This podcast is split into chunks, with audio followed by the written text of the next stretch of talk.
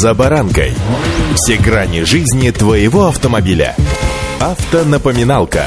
Комментарии экспертов. Советы по обслуживанию автомобилей в программе «За баранкой». Шестой «Москвич» готов к покорению российских дорог. Сегодня несколько фактов о новинке и «Москвичах». С вами «За баранкой» Александр Карпов. Здравствуйте. Автоновинки.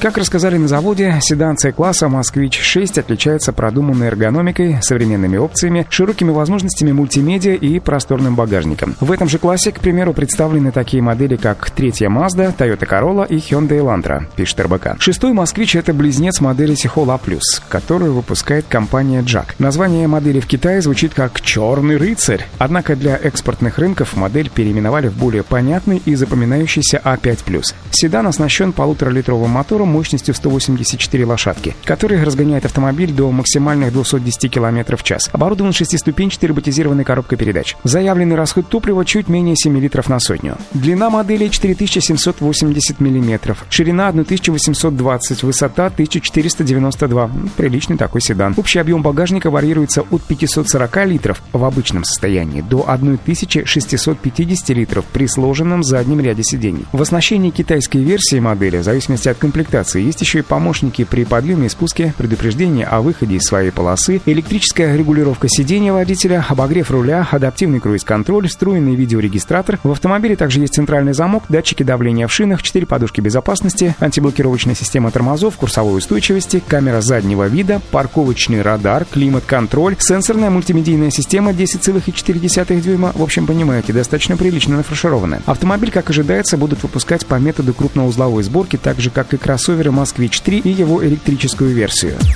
Автоновинки.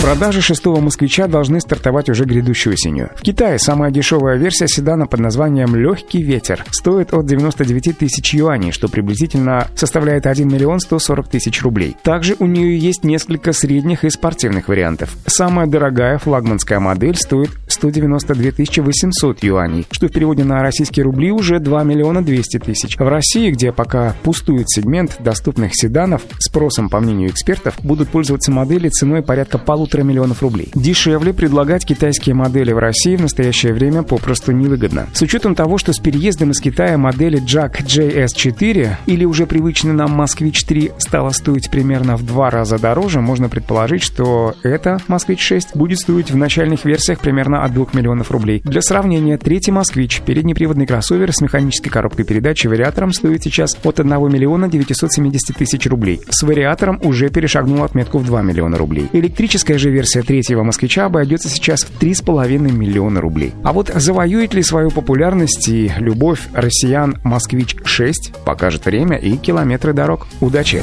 «За баранкой»